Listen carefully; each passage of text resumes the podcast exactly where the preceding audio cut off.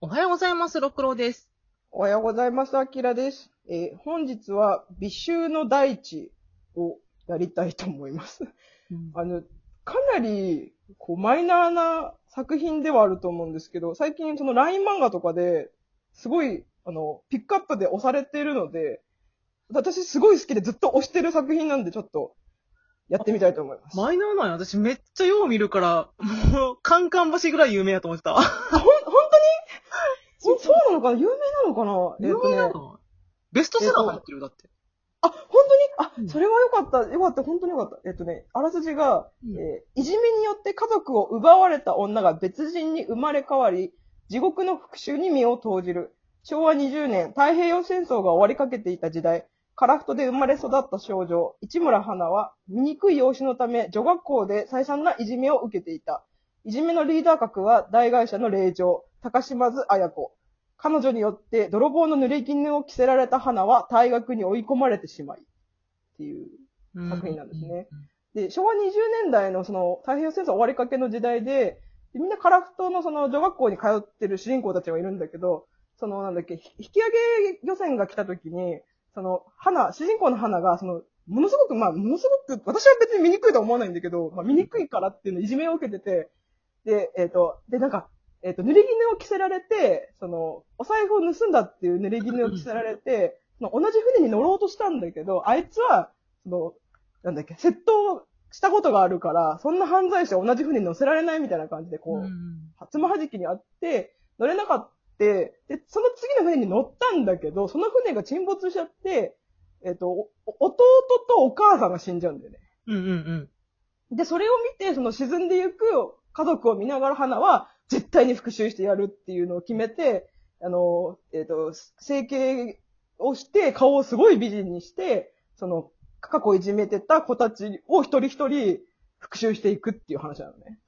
でこれ始まりも完全に昼ドラやんな。そうそう。でもそ、そこだけで判断しないでほしいんですよ。この作品の面白さを。おーおそうそう。あの、なんか普通に読んだらただの復讐劇かなっていう感じで整形してって感じなんだけど、あのね、読み進めていくごとに、あれってなってくる、あれってなってくるっていうか、あの、このキャラクター何なのみたいなのが結構出てきて、なんか、主人公の花を視点で見るというよりは、このキャラどうな、どういう過去でこうなったのとか、ー。あこいつの性癖おかしすぎるみたいな、なんー。そか。れの、あの、し、私特にして、なんだっけ、その、霊場や。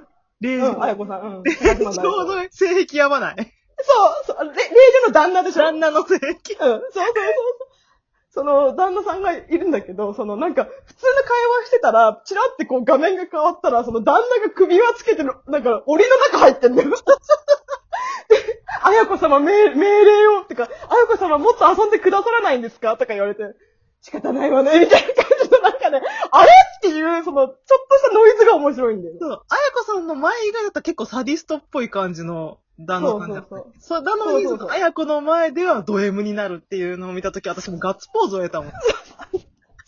ほんと面白い、あのキャラクターが。で、ちゃんと、なんか、その、それ以外、それまでにいろんなお見合いとかしてきた女とかに対しては、もうすごくほんとド S で、その人殺しちゃったりとかしてたんだけど、うん。その、えっ、と、男のその旦那さんの、その、双子の、男女の双子がいて、うん。その男女の双子が全部汚い仕事を全部請け負ってくれてて、え？ーそのうん殺しちゃった女たち、その遊びすぎて殺しちゃった女たちを、全部その子たちがバラして埋めてくれてるのね。都市伝説みたいな。で その双子のキャラがまたすごい良くて、あの、男女の双子で顔もそこそこ似てるんだけど、うんあのーなんだっけ、えっ、と、あれ？うんあああと、あああなんだっけ、交換、え、え、なんだっけ、え、異性交換、え、え、あ身身内で、身内で、あ、あ、はいはいはいはいはい。わか え、なんだっけ？単語が出てこない？どういうこと？まあまあ、家族の、そう、家族、そう、兄兄弟内で、その、体の関係がある、近親相関。近親相関が出てこない。近親相関の関係で、で、えっ、と、お姉ちゃんは仕方ないわねって感じの弟なんだけど、もう弟はお姉ちゃんを崇拝してて、姉さん、ね、姉さん、うまくバラしたよ、見て見てみたいな感じなのよ。え、そこ見てないわ。めっちゃ面白そう、そのそう、そう。みんなマジかって、その、そういう性癖の集合体が面白くて、で、その、あやこさんがなんでそうなっちゃったかみたいなのも過去編があって、今うん、最新号の方で。あそれはなるなっていう。えそうなっちゃうよね。気になるみたいな。。あやこさんがそうなったって言ってるめっちゃ気になる。あやこさん大変だな、これみたいな。え、ちょっと、収録終わってから教えて。あ、オッケーオッケーあなんかそれぞれの、その主観で見れば、それぞれの地獄があって、うんうその地獄の中で自分の行動したい通りに行動したら、結果他者を傷つけていたみたいな。うん。感じもあっていじめた側の話も結構より濃く書かれてるもんな。そうそうそうそう。で、別にそれを、あの、同情するわけじゃないよ、全然。うん、わかる。もちろん同情するわけじゃないんだけど、そういう理由があってこうなっちゃったのかみたいな一つの、その、解釈のエッセンスにはなってるんだよね。で、主人公の、あ、この人やけど、あんまりメインで張ってこないもんな。そうそうそうそう。そこも好きなんだけど、花の。なんか、花はめちゃくちゃまず性格がすごく良くて、頭も良くて、ただ、その見た目が、その、周りから見ると醜いっていうだけでいじめられてて、うん。で、それが、そんだけ心が綺麗だった花が、その、憎しみ復讐に生きる、あいつらを全員殺すまでを許さないみたいな感じだった時に、あの、その復讐のお金を貯めたりするのにずっと身売りとかしてて、え？自分の体で身売りとかしてお金を稼いで、でその中で一人ヤクザの鶴田さんだったかな、っていう人の協力を得るんだけど、うんその、あ、鶴田さんがマジいい男で、いい男だ。鶴田さんマジいい男なのよ。ああいつ、俺はあいつの見た目とか体に惚れたんじゃない。あいつの復讐心に惚れたんだ。みたいなこと言うのよ。そう。あいつは自我を通す、やりきる女だから、そういう女が俺は好きだっていうの。だから、もちろん体の関係も求めるし、なんか俺が、その求めた時にしかお前は応じないよなと、それを言うんだけど、うん。だから、花的にはその人を利用してるんだよね。うんヤクザの人の力利用していろいろやってるんだけど、それでもいいか、鶴田さんは。お前がやりたいことを俺は協力できたらそれでいいっていう、そのね、鶴田さん、三田さんに読みたくなってきた。そういう、その、まずキャラがとにかく魅力的。で、うん2個目に、絵がすごく綺麗です、とても。あ綺麗よね。うん。うん。ちょっとレディコミっぽい絵ではあるんだけど、あの、美男美女っていう設定がちゃんと美男美女として描かれてる。うん。うん。これ重要だと思います。で、まあ、一つ一つのキャラの性癖が濃い。そう、そうやねん。あのさ、ど、どの回やったっけな、うん。もう、田舎の方に嫁い、え嫁いだけど、え、じゃあ、うんなんか金持ちの家の男と結婚させられるけど、そいつがめちゃくちゃブサイクやったみたいな、おったやん。うん。あの、いじめた子の一人で。いじめた側の子が。うんうん。で、そこからぬ抜け出せたと思ったら、めっちゃ白馬の王子みたいな人に助けられて、しかも共にしたと思って目が覚めたら、実はそのブサイクの男だったみたいな。そうそう。しかもその白馬の王子、その、男装をしてるんだけど、普段は女装してるっていう、そのね、そうなん？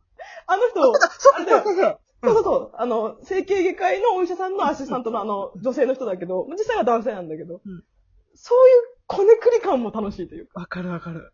性癖のごったによね、ほんま。そうそう、性癖のごったになるの。だから性癖を見るのが、知るの好きな人はたまらないっていうのと。あとはその、なんだっけな、一人その、いじめた側の人なんだけど、その、いろいろこうやっていくうちに、花への申し訳なさ、主人公への申し訳なさが立ったっていうのと、あと、息子が一人いて、うん息子をどうにかして助けたいから、息子のために、息子を守るために犯罪、人殺ししちゃったりとか、で、結果的に追われて、その辛い目にあったりとかするみたいな、その、うん。で、あと、花が、その、えっ、と、綺麗になった後に、その、潜入した、えっ、と、旅館みたいなところがあって、あと、なんだか、あれだ、これちょっと話がちょっと、ま、混ざってくるけど、その、要は、えっ、と、整形後の美しい花に惚れた新聞記者みたいな人がいて、うんその人が、いや、あの人が、あの、そんな犯罪を犯すわけがないと。何市村花とは何者なんだみたいな。そこがイコールにならないのよ、まず。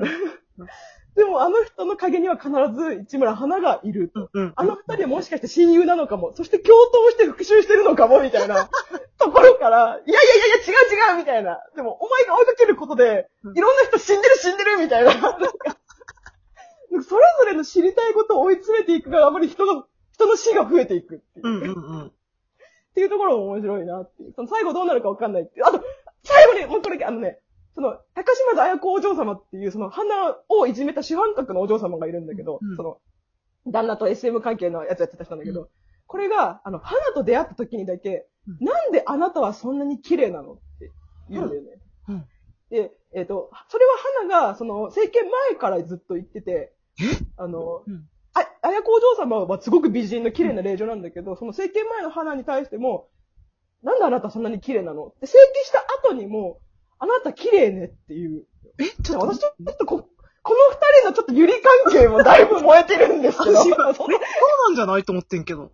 そう、性癖のごったに、まあ、多分その、綾子お嬢様が言いたいことは、その、心の綺麗さを見てるんだと思うんだよね。うん。で、自分が醜いって思ってるし、分かってるからこそ、その肌の美しさっていうのが際立って、その、ちょっとこう、劣等感みたいなのもあって、この鼻に執着してるからいじめたりしてたんだろうなって思うのよ。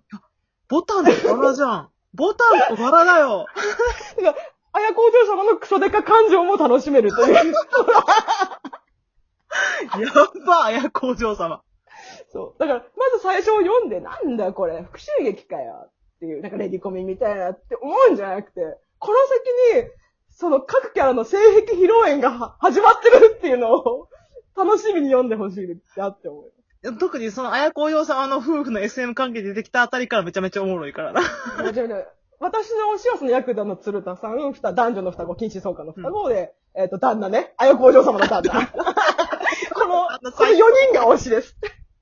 あ めっちゃ楽しい。で、えっ、とね、その、なんだっけ、整形外科医のお医者さんも、その、花の顔を変えたっていうのがあるんだけど、うんその、花の顔ってどういう、その、モデルがいるんですかみたいな質問の時に、うん俺がこの世で一番美しいと思う顔を選んだっていう。